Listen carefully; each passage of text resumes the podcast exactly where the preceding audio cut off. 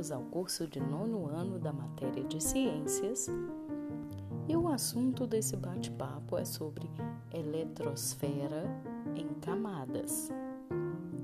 Vamos falar um pouco mais sobre aquele modelo de Rutherford.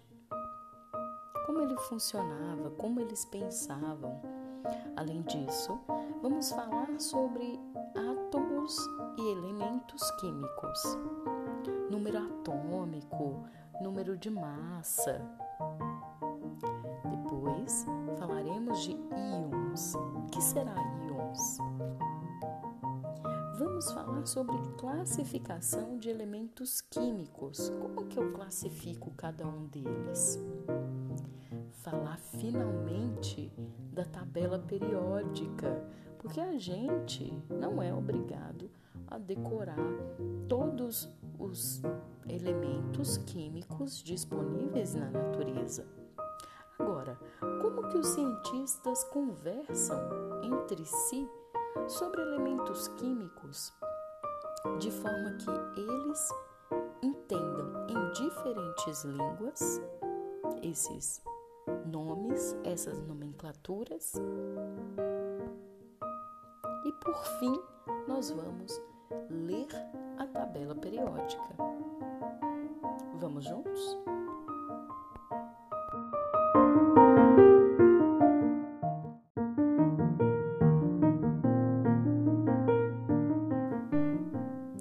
Modelo de Rutherford afirmava que os elétrons descreviam movimentos circulares ao redor do núcleo essa ideia era criticada por alguns cientistas, porque, segundo a física clássica, caso os elétrons descrevessem os movimentos circulares, eles perderiam energia durante esse movimento e tenderiam a cair no núcleo. Born foi aluno do físico alemão Max Planck nasceu ali em 1858 e morreu em 1947. Ele foi considerado o pai da física, física quântica e um dos físicos mais importantes do século XX. Bohr usou argumentos provenientes da física quântica para propor uma explicação alternativa para o movimento dos elétrons. No modelo de Bohr, lembra que, que o, o Bohr pegou o modelo de Rutherford e fez o modelo Rutherford-Bohr, certo? Então, o pensamento do que seria um, um, um átomo veio depois de Rutherford. Então, em seu modelo, a eletrosfera dos átomos poderia ter até sete camadas, que são níveis estacionários de energia onde os elétrons orbitam em energia constante. Só que é energia fraca, né? Esse modelo de Rutherford-Bohr é tradicionalmente o mais recente apresentado para vocês. É importante esclarecer, porém, que ele apresenta inconsistências que não estão completamente resolvidas. Como eu disse para vocês em outras aulas podcast, é conhecida uma ampla gama de partículas subatômicas, revelando que o modelo de átomo continua em constante mudança. Como eu disse para vocês, eles ainda não conseguem ter aparelhos que consigam enxergar precisamente o que seria esse átomo. Eles têm uma ideia pela energia que passa, pelo comportamento dos elementos químicos. Por isso eles têm essa ideia de um padrão que acontece em todos os elementos, todas as substâncias. Então, como é um padrão que existe em todas, eles predizem, eles especulam que é assim, mas ainda não se tem é, modelo que é a realidade, tá? É um senso comum. Bom, eles falam que há essa eletrosfera em camadas. O modelo atômico de Rutherford seguiu sendo aprimorado a partir do trabalho de outros cientistas e recebeu contribuições de um ramo então novo da ciência, que era a física quântica. Um desses colaboradores foi o físico dinamarquês Niels Bohr,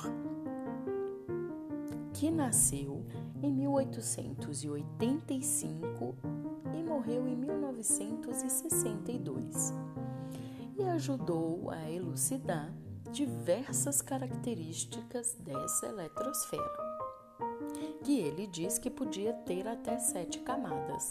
Lembra? Com base em seus próprios estudos e no de outros físicos quânticos, como o do escocês James Clerk Maxwell, que nasceu em 1831 e viveu até 1879, e do alemão Albert Einstein, que nasceu em 1879 e morreu em 1955, Bohr concluiu que os elétrons se organizam em camadas ou níveis ao redor do núcleo. Cada uma dessas camadas podem comportar até um certo número de, de elétrons. Por isso que ele deduz que pode ter mais camadas e até sete camadas em cada átomo, né? Além disso, quanto mais afastada uma camada for do núcleo, mais energia seus elétrons possuem. Os estudos sobre o átomo não pararam por aqui. Ao longo de todo o século XX e no decorrer do nosso século XXI, novas descobertas foram feitas e já sabemos muito mais sobre as partículas que formam a matéria. Então, nesse exemplo aí, é uma representação simplificada do modelo atômico de Rutherford Bohr, com a eletrosfera vista em corte e o núcleo ampliado. Note que os elétrons se organizam em camadas. Nesse exemplo estão ilustradas duas camadas, denominadas, por exemplo, K, que é a mais interna, e L, a mais externa.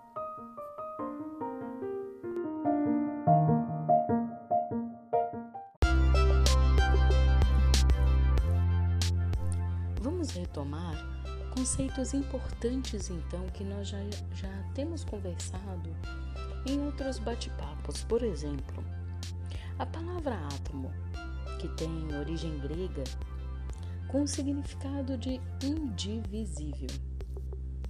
Por que será que nós escolhemos? Por que, que os pensadores daquela época pensaram essa palavra para descrever as partículas que formam a matéria?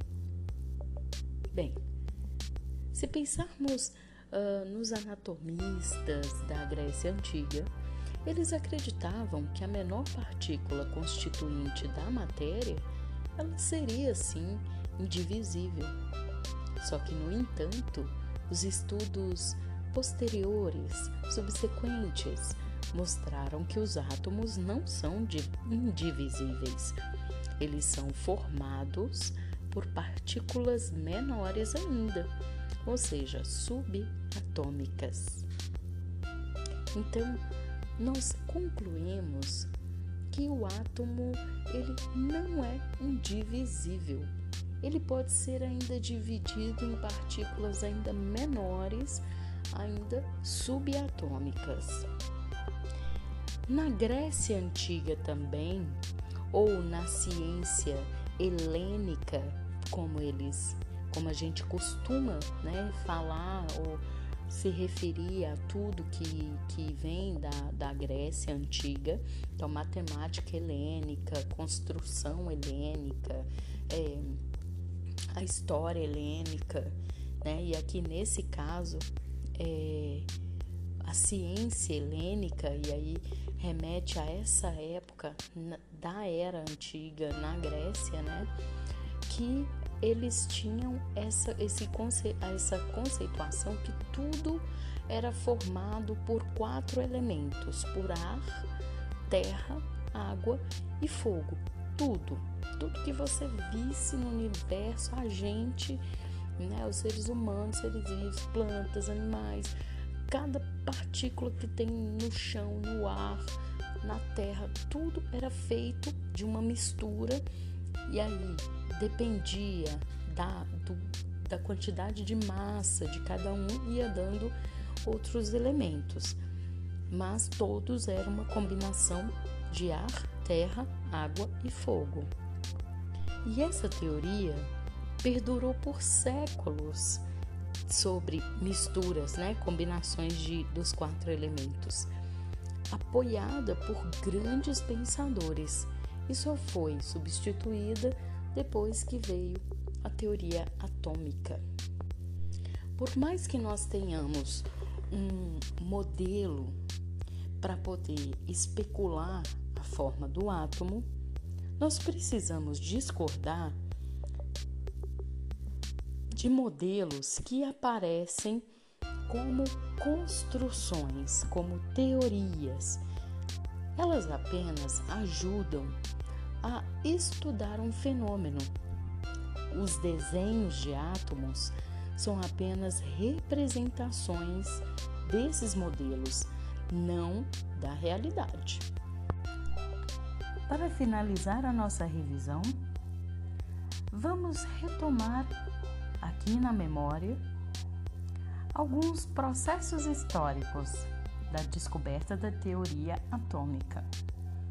Segundo o modelo de Dalton, os, os átomos eram esferas maciças. A divisão da eletrosfera em camadas foi proposto por Born. O elétron foi a primeira partícula subatômica descoberta. O modelo de Rutherford previa a existência de um núcleo com carga eletra, elétrica positiva e uma eletrosfera com carga elétrica negativa. E o modelo, por fim, o modelo atômico de Thomson reconhecia a existência de elétrons. Apesar dessa diversidade de teorias, é, Dalton via o átomo como um, um, uma matéria maciça, o outro, o, o Thomson, que reconhecia a existência de elétrons, só de elétrons, né? Depois uh, uh, se percebeu que que havia né, um espaço vazio entre, entre o núcleo e todo, né, a parte completa do átomo. Depois ele viu que, que também o modelo de Rutherford que previa que a constituição do núcleo havia carga positiva lá dentro e uma eletrosfera, que é uma camada protetiva com carga elétrica negativa, tudo isso, pequenos grandes cientistas, não relacione essa diversidade de modelos atômicos à indecisão dos cientistas. Os novos, os novos modelos surgiam para incorporar novas decisões e explicar fenômenos que modelos já existentes não eram capazes de explicar de forma satisfatória. Claro que quanto mais você experimenta, você está num laboratório com uma ferramenta mais moderna, você se propõe a observar um pouco mais, é, observar com novos ângulos, com novas variáveis, você modifica o ambiente e aí você observa. Então, você, o cientista, ele vai melhorando a sua técnica e utilizando melhores tecnologias e por isso essa ao longo do tempo foi se, se construindo vários modelos. Hoje nós, hoje a ciência mostra um, um desenho especulativo do que seria, né, o átomo, mas sabemos que não existe a realidade, é apenas um gráfico mensurando ali uma, uma especulação, né? É isso. Até a próxima aula. Até a próxima missão.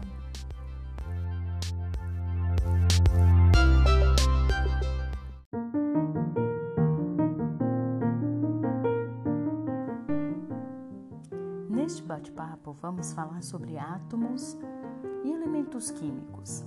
Antes de entrar nessa matéria, em que vamos conhecer elementos químicos, nós temos duas dois pontos no nosso roteiro que nós precisamos fixar bem na nossa, no nosso conhecimento que quando nós falarmos de número atômico, isso quer dizer que todos os átomos com o mesmo número atômico, ele tem a mesma quantidade de elétrons certo? Então vou repetir. Átomos com o mesmo número atômico têm a mesma quantidade de elétrons. Outra, outro ponto no nosso roteiro que nós precisamos fixar aqui: elemento químico não é igual a substância simples elemento químico não é a mesma coisa que substância simples. Vou dar um exemplo de substância simples. Sal de cozinha é uma substância simples.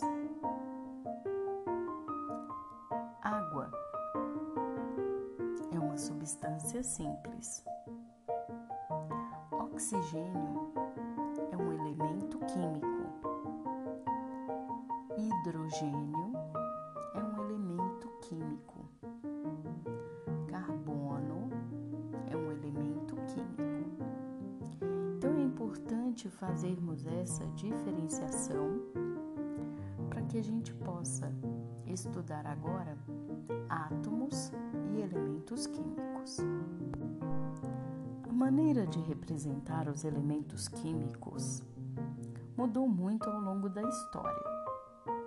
Atualmente, a União Internacional de Química Pura e Aplicada, conhecida pela sigla UPAC, do inglês International Union of Pure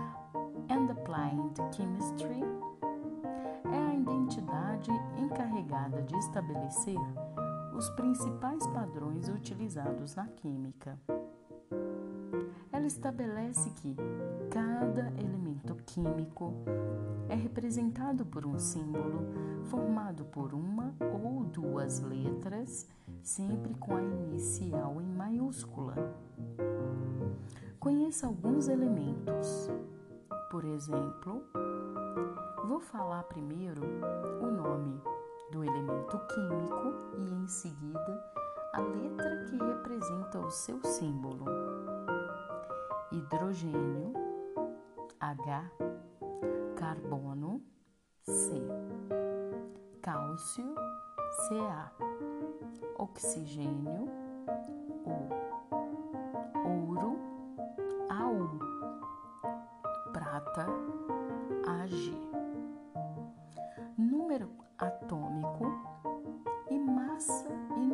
massa. O que significa isso? Os números de Rutherford já sugeririam que a quantidade de prótons no núcleo determinava, de alguma forma, diversas das propriedades químicas e físicas de um átomo. Essa suspeita foi confirmada em 1913 pelo físico britânico Harry Moseley, que viveu entre 1887 a 1915, que demonstrou que o número de prótons nos núcleos de átomos de um mesmo elemento químico é sempre o mesmo. O átomo de hélio, por exemplo, possui sempre dois prótons em seu núcleo. O carbono sempre possui seis prótons e assim por diante. O número de prótons, então, passou a ser chamado número atômico e é representado pela letra Z. Um elemento químico, portanto, é o conjunto de átomos que possuem o mesmo número atômico. Vimos que os prótons e nêutrons possuem muito mais massa que os elétrons. Por essa razão, convencionou-se chamar a soma dos prótons e nêutrons de um átomo de número de massa, representado pela letra A. Embora o número de prótons seja característico, característico de cada elemento químico, o número de nêutrons no núcleo pode variar. Essa variedade dá origem aos isótopos, que são átomos de um mesmo elemento químico que possuem números de massas diferentes entender melhor, vamos analisar os três isótopos conhecidos do elemento químico hidrogênio. Por exemplo, na primeira imagem à esquerda, nós temos um hidrogênio com um próton, um nêutron, desculpa, um próton, um elétron. Depois nós temos ao meio um deutério que é um próton, um nêutron e um elétron. Depois, à direita, nós temos um trítio, que é um próton, dois nêutrons e um elétron. Os três representam o elemento químico hidrogênio, porém, estão classificados como isótopos pois possuem números de massa diferentes.